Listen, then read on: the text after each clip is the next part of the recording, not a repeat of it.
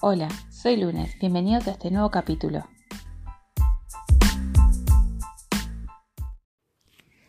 Hola, ¿cómo están? Bueno, hoy quería traerles, siguiendo el hilo conductor del tema de la violencia para esta temporada, hablar de un tipo de violencia que tal vez cuando hablamos de ese tema no se nos viene a la cabeza primero. Y es la violencia que ejercemos sobre nosotros cuando somos hostiles para con los demás. En un capítulo anterior, un episodio anterior, habíamos conversado, hablado, reflexionado sobre la violencia que ejercemos sobre nosotros mismos, sabiendo que lo único que nos vamos a hacer es daño, sin ningún otro beneficio o placer por hacerlo. En este caso, es como otra cara de la situación, ¿no? Se me, se me vino a la cabeza con todo lo que estábamos eh, conversando en todos estos episodios. Em, empecé a, como a que reflexionar qué pasa cuando, cuando nosotros somos malos con otros, ¿no? Cuando somos malos es un decir, pero digo, cuando tenemos algún tipo como de agresividad hacia lo que nos rodea, nosotros salimos ganando o perdiendo de eso. Ese sería como el hilo conductor. Yo creo que eh, yo creo que la que creo que desde el punto de vista de no sé de la sociedad como que tenemos la idea de que como que ejerce el que se quiere imponer, el que es hostil, el que es agresivo, como que ese nunca tiene como un castigo, ¿no? Como que ese sale ganando, el que se siente mal es el otro. ¿no? Siempre esperamos que el castigo que tenga sea porque las vueltas de la vida hagan que no le salga lo que tenía pensado o que le termine yendo mal, eh, como, pero no, no, no pensamos que esa persona al insultar a otro, al criticar a otro, vaya a generar, eh, obviamente no va a generar un sentimiento de culpa, pero digo, no le va a generar un daño. Esas palabras o esa actitud que está teniendo para con los demás. Siempre la idea es, y con razón obviamente, que el que se siente mal y el que sale perjudicado emocionalmente es el que recibe esa agresión. Y yo lo comparto totalmente. Pero empecé a, a, reflexionar sobre esto, a ver si realmente eh, en el caso de que, y esto nos voy a incluir a todos porque en realidad en el caso de hostilidad voy a hablar sobre cosas particulares, eh, si esto, al nosotros ejercer esa hostilidad, esa agresividad, nos estamos haciendo daño a nosotros mismos en el momento, instantáneamente. No que las vueltas de la vida, que se, en las que en estas se hacen, estas se pagan, no así, sino en el momento. Entonces, eh, yo lo que quiero hablar acá no es si yo voy y le pego a alguien, o si voy eh, e insulto a alguien, o, eh, o mato a alguien, robo a alguien, no, eso no.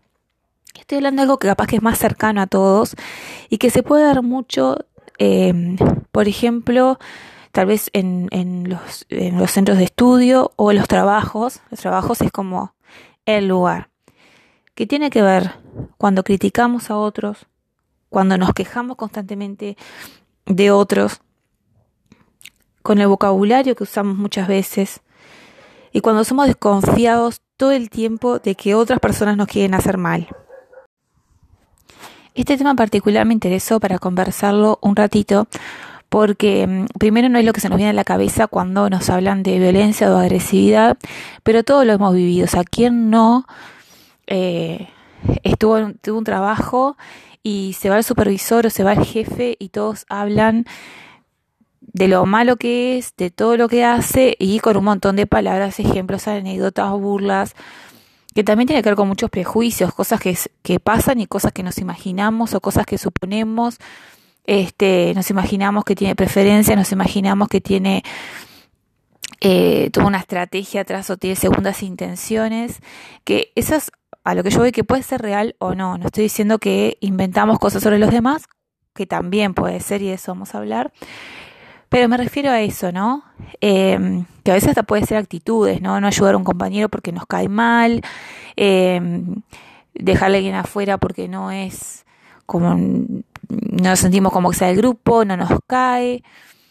Yo me estoy refiriendo a eso, tal vez, eh, y, y yo pienso que tiene ese un efecto en nosotros, o sea, en los que hablamos, en los que criticamos, en los que, en los que insultamos, capaz que no de frente, pero sí eh, por detrás hablamos de otros. Porque, bueno, yo creo que todo el mundo sabe que tuvo algún trabajo, algún estudio, somos feroces. O sea, cuando el otro se va, estamos atrás, somos feroces. Y yo creo que eso nos genera consecuencias negativas eh, al que lo hace. No voy a poner acá, como les digo, puede ser verdad o no, podemos tener razón o no. Yo simplemente me pregunto si esta actitud genera algo positivo. Yo sé que podemos decir que también necesitemos descargarnos, ¿no? De todo eso que tenemos adentro y compartirlo con los que les pasa lo mismo que a nosotros. Y, y, y bueno, esto, eso también es cierto y es válido. Pero me quiero concentrar en las consecuencias negativas porque yo creo que, tiene, son importantes. En primer lugar, me parece que si nosotros, en un ambiente donde estamos siempre con las mismas personas, en ese grupo se acostumbra a que cuando alguien se va a criticar a esa persona, a criticarla, a hacer chistes sobre ella, a usar cierto vocabulario que sea como insultante o denigrante, o, enojarnos, ¿no? Criticar con, con risa, pero también puede ser con bronca o con desconfianza.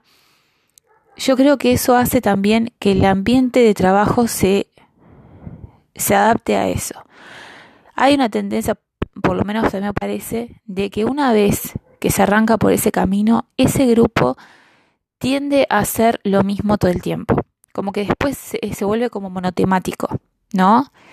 Em, deja de haber otras cosas en común que no sea la crítica, el quejarse, el embroncarse, el esperar que se vaya y decir, ¿sabes lo que hizo? ¿Y sabes lo que hizo ahora? ¿Y sabes lo que dijo? Y estaba con aquel, y sabes que...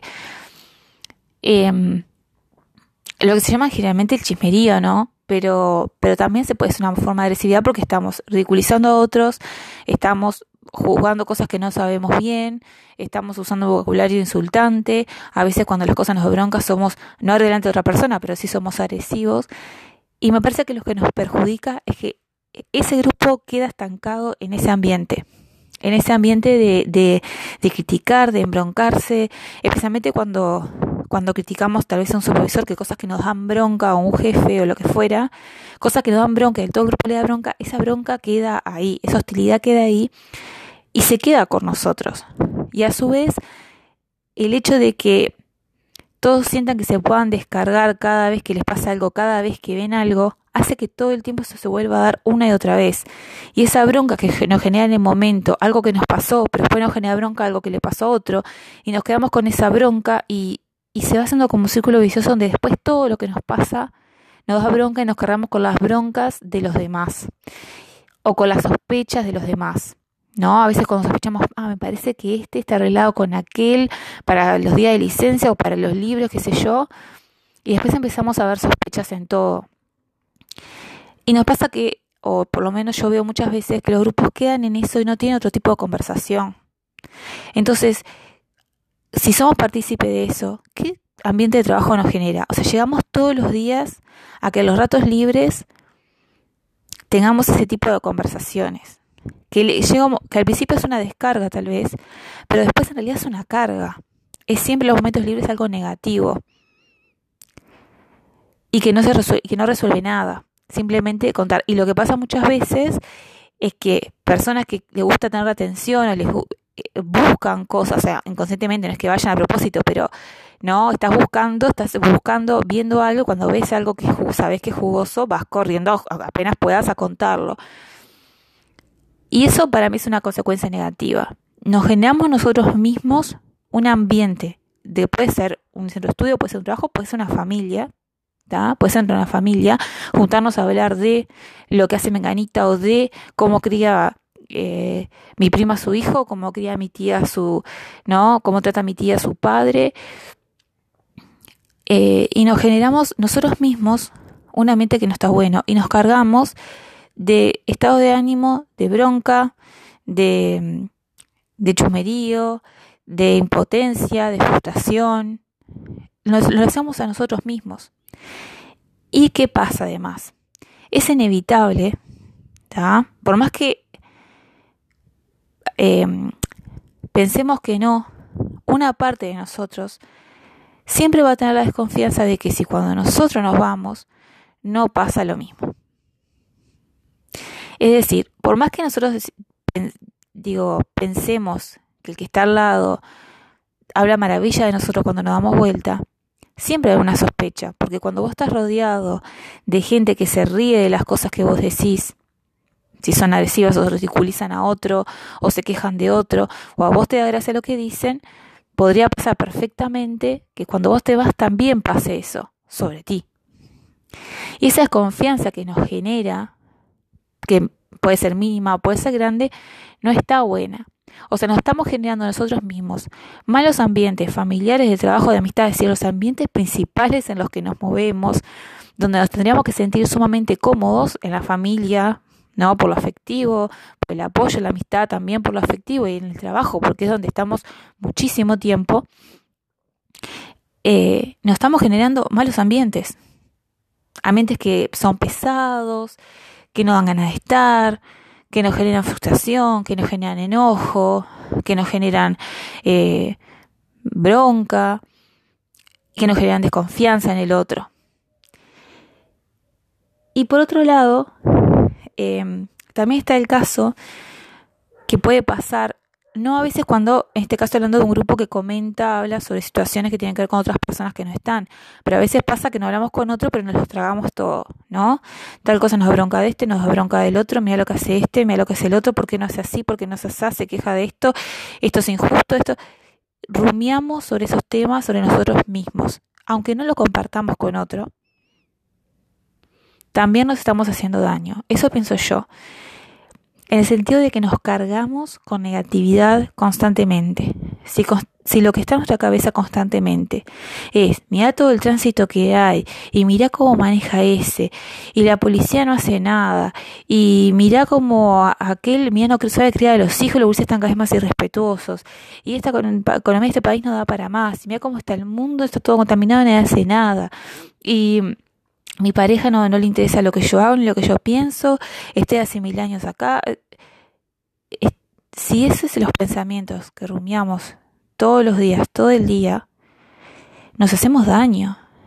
¿Cómo se siente ese cuerpo, esa cabeza con esos pensamientos constantes o, o habituales?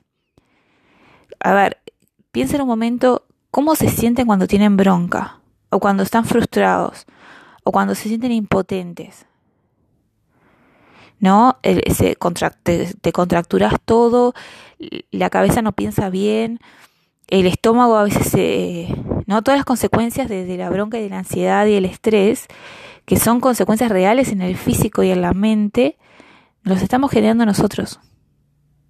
Por más que le queramos echar la culpa a los demás, sobre, no, es porque estos gurises son atrevidos, es porque mi pareja no me da, no me da corte, es porque eh, los políticos no sirven para nada, es porque mi jefe eh, es un explotador. Le podemos echar la culpa a los demás, pero en realidad quienes están teniendo esos pensamientos constantemente somos nosotros. Y los que nos estamos trayendo, esos estados de ánimo que nos afectan física, mentalmente, emocionalmente, somos nosotros. Es decir, que yo pienso que sí, que cuando somos agresivos hacia los demás, esa agresividad es mínimas, mínimas entre comillas, ¿no? Mínimas porque no se compara con el daño que hacen cosas mucho más graves. Yo creo que no estamos haciendo daño a nosotros. Es decir, qué ganas de salir adelante, qué ganas de mejorar, qué ganas de empezar proyectos, qué ganas de, de cultivar relaciones afectivas puede tener alguien que está así muy seguido. Porque además vieron que es como un vicio. O sea, cuando arrancamos así, cada vez es más seguido, cada vez es más seguido, cada vez es como que no podemos parar, como si fuera casi una adicción.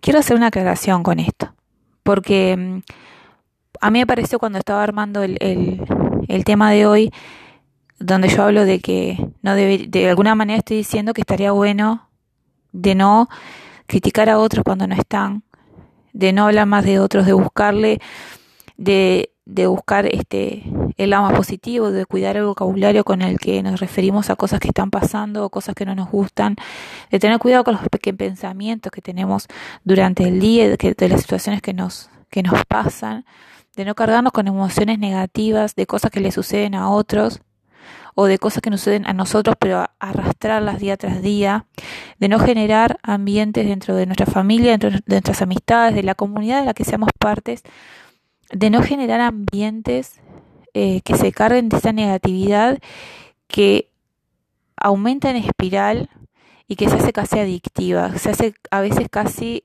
el motivo de a veces de cohesión o, de cohesión y agrupamiento de ciertas personas. En este momento que estoy diciendo esto me acuerdo muchas veces de las de madres que están afuera de no todas, no, pero muchas madres que están afuera de la escuela que se juntan cuando dejan a los chiquines y lo único que hacen es hablar de las maestras y critican a dentro de la maestra, bla, me vino ese, ese ejemplo por que lo único que tienen en común esas mamás es hablar mal de las maestras directoras que están adentro. Y vuelvo a decir, capaz que tienen razón todo lo que dicen, pero no es sano que un grupo de personas, el único motivo, por lo único que se junten es para hablar de otros mal y generar bronca y generarle bronca a otro por lo que me pasó a mí. Yo quiero que quede claro que con esto no quiero decir que no nos quejemos de nada, que no seamos críticos de nada. Y quiero dejarlo claro porque se contradice con lo, con lo que hablé más que nada en el en, en la primera temporada cuando hablamos de la incertidumbre, yo hablaba mucho de pensamiento crítico. De hecho, todos estos eh, podcasts que estoy haciendo, mi objetivo en realidad es generar la reflexión. ¿No? Eh, a mí me pasa mucho que a mí me da punta a pie reflexionar cuando escucho a otro reflexionar. Cuando leo un artículo, cuando leo un libro, y simplemente a veces cuando escucho a una persona, a veces habla con otro en el ómnibus y dice algo y yo me pongo a pensar. Es decir, escuchar a otros ahí me da punta a pie para la reflexión y es el objetivo de estos podcasts. Entonces, eh, Lunes, ¿qué estás diciendo? Eh, por un lado me estás diciendo que sea crítico, que sea reflexivo, que no me trague todo lo que me ponen adelante y piense.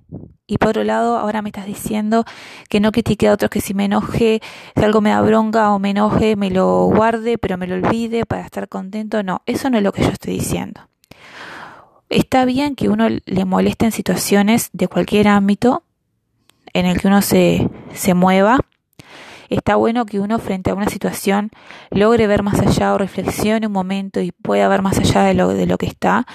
Me parece más que, no sé, me parece excelente cuando este pensamiento, esta reflexión nos lleva a una acción, por ejemplo, a una acción de protesta, a una acción de generar cambios, a una acción de exigir que el otro nos trate bien o de exigirnos tratarnos bien a nosotros mismos. Lo que yo estoy planteando acá en este episodio es cuando toda esa bronca, frustración, impotencia, ganas de ser centro, ridiculizando a otro, la prácticamente vomitamos hacia nuestro alrededor o hacia nuestro interior sin ningún motivo o por qué. A nosotros no nos van a dejar de enojar o frustrar cosas que nos pasan pero tenemos que ponerle un pienso y dominar la emoción antes de volcarla hacia todo nuestro alrededor e inundar todo nuestro alrededor con eso sin ningún motivo aparente. Es decir, cuando yo veo, cuando algo me enoja, me enojó, punto, pero no lo puedo descargar con todo el mundo y contárselo a 125 personas porque ahí yo no me estoy descargando. Ahí ya estoy como revolviendo. No es necesario. Yo necesito hacer catarsis, contarle lo que me pasa, lo que siento, voy y le cuento a alguien, no a todas las personas y todos los días. Y si necesito hacer un cambio, voy a el cambio o necesito exigir algo, voy y lo exijo, necesito poner un límite, pongo un límite, ¿no? Pero no estoy dándole, estoy hablando de cuando le damos cuerda y cuerda, manija, manija, manija, le damos otros manija, no damos a otros mismos manija, dejamos que otros nos den manija. Me refiero a eso, ¿no? Em, también me refiero, por ejemplo, al capítulo que habíamos hablado de el vocabulario, cómo las palabras, el tipo de palabras, el tipo de tono que usamos, nos influye a los demás y nos influye a nosotros mismos, influye el ambiente en el que estamos y esto tiene que ver con eso. Entonces, no que le estoy pidiendo que sean amor y paz para todo, que nada más les enoje, que vean el lado positivo, que sean eh, que nada más se quejen, es decir, para los uruguayos sería muy difícil no quejarse de algo, pero ya cuando no hay un propósito en esa queja, cuando no hay un cambio, cuando, cuando estamos haciendo lo mismo una y otra vez, con solo el propósito de quejarnos y remover cosas que no, cosas mal, cosas malas que generan malos sentimientos, ahí es donde tenemos que poner un freno. Y ser conscientes, vuelvo al tema dice, ¿no? De ser conscientes de los pensamientos que tenemos y de cómo inundamos nuestro día de cosas negativas, de cosas negativas, pero más que llegan a ser violentas, que llegan a agresivas, que son hostiles, y que por más que las queramos volcar hacia otro y pensemos que le estamos volcando hacia otros, también está trayendo consecuencias hacia nosotros. Esa hostilidad está volviendo a nosotros en, en ese momento. Y bueno, para terminar el episodio quería reflexionar sobre lo, esto último. Ustedes se preguntarán tal vez, ya yo me lo pregunto a mí, ¿por qué cuando hablamos, estamos diciendo que el hilo conductor es la violencia de esta temporada? Porque estamos hablando de estas violencias mínimas, si es que alguna violencia puede ser mínima, tal vez podríamos decir que las consecuencias son mínimas comparando los horrores que pasan en el mundo, que pasaron siempre y que probablemente no se terminen en mucho tiempo. ¿Por qué estamos hablando de esto? ¿No? ¿Por qué estamos hablando de esta operación de explotación sexual de menores desde el punto de vista de cómo fueron estas personas que parecen comunes y corrientes ven esto tan naturalizado eh, porque estamos hablando de cuando nos hacemos daño a nosotros mismos porque no somos compasivos con nosotros mismos, porque hablamos sobre el vocabulario que usamos para hablarnos hacia nosotros, para hablar hacia los demás, para criar a nuestros hijos. ¿Por qué hablamos de violencia sin agresividad? Cuando somos violentos sin ser agresivos verbalmente o físicamente. Y ahora estamos hablando del daño que nos hacemos nosotros cuando somos agresivos con los demás, cuando ni siquiera les pegamos o insultamos de frente yo creo que toda la violencia está relacionada. Creo que las grandes violencias, eh, las, las grandes agresiones que vive este mundo surgen de alguna manera en estas. Es decir, yo creo que vivimos una sociedad que es bastante violenta en todas sus capas, hasta las más íntimas. O sea, hasta en el individuo a sí mismo se es violento consigo mismo y se va expandiendo hacia el de al lado, hacia sus padres, hacia sus esposos, hacia sus pares, hacia sus hijos eh, y hacia el mundo, así vamos en la comunidad, en su país y en el mundo. No creo que, bueno, todo puede ser, pero debe ser los mínimos casos. No creo que nadie surja extremadamente violento, agresivo, si se cría en un hogar con una familia, con amigos, en centros educativos, en comunidades, en países, en un mundo donde la violencia no existe, donde la agresividad es mal vista. Porque recordemos que en nuestra sociedad la agresividad y la violencia no es mal vista. Puede parecernos que sí, pero en realidad algunas pocas son mal vistas. La mayoría se justifican de alguna manera. Justifico que un país se guerra con otro porque éste lo quiso invadir. Justifico que un estudiante le pega a otro porque se tiene que defender o porque el otro le pegó. Justifico que una mujer sea violada por cómo estaba vestida o porque estaba caminando por la calle.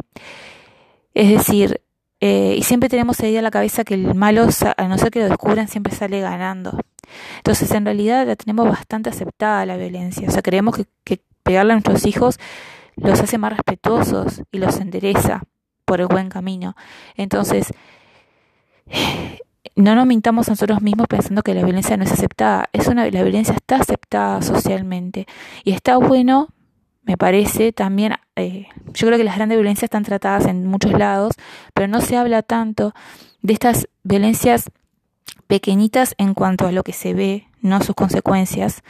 Eh, porque de ahí empieza todo. Eh, me parece que mm, el mundo está, aunque no, creo que no todo el mundo está de acuerdo conmigo, pero yo creo que el mundo está cada vez un poco mejor.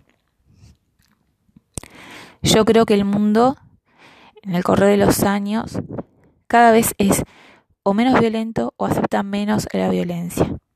¿Está?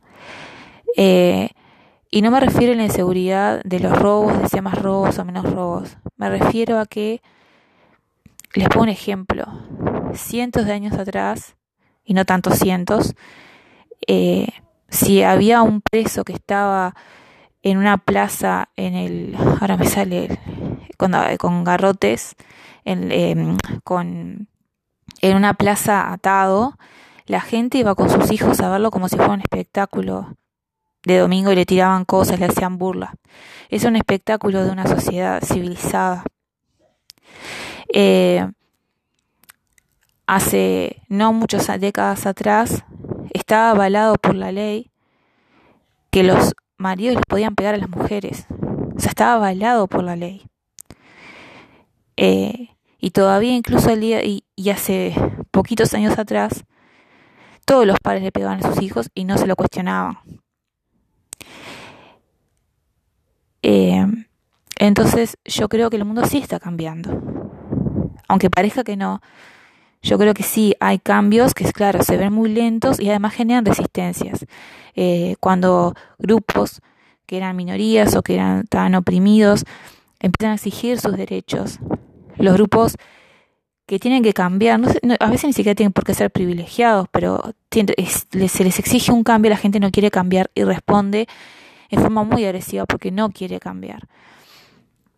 Pero es porque los cambios están sucediendo.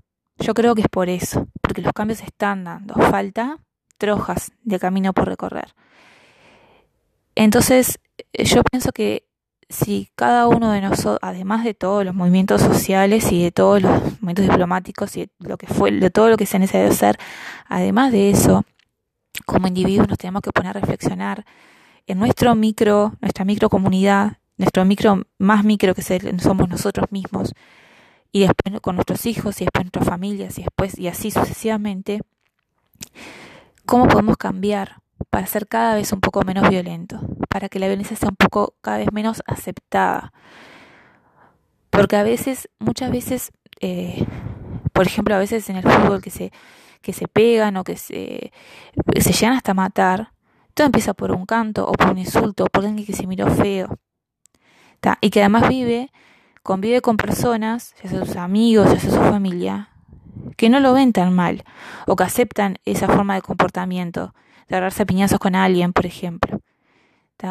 Entonces, por eso nada surge de la... Y eso va escalando, ¿no? Entre la violencia aceptada, entre un insulto, entre una miro feo, una mirada desafiante, estoy buscando un enfrentamiento, y escala y escala y escala y termina en algo horroroso. Entonces, eh, yo apunto a eso. Creo que creo que, estos capítulos quieren responder a la pregunta de dónde sale todo esto. ¿Estaremos nosotros como individuos tan exentos de culpa, tan alejados de todos esos horrores? ¿O nosotros eh, como individuos tenemos más menos violencia metido en nosotros, incorporado por la sociedad o por los individuos que somos? Y tal vez podamos hacer algo para cambiar desde lo más pequeño que a nosotros nos parece pequeño, pero yo creo que puede tener grandes consecuencias.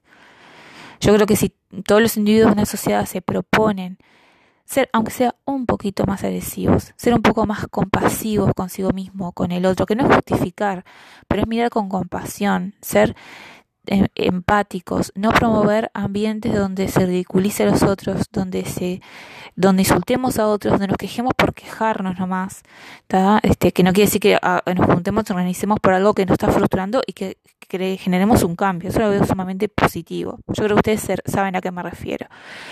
Yo creo que si todos ponemos el granito de arena se puede generar algo muy grande y que puede cambiar un montón de cosas. Y que este esfuerzo no quita otros esfuerzos para solucionar los grandes eh, problemas de, violencia que hay en este en el mundo actual.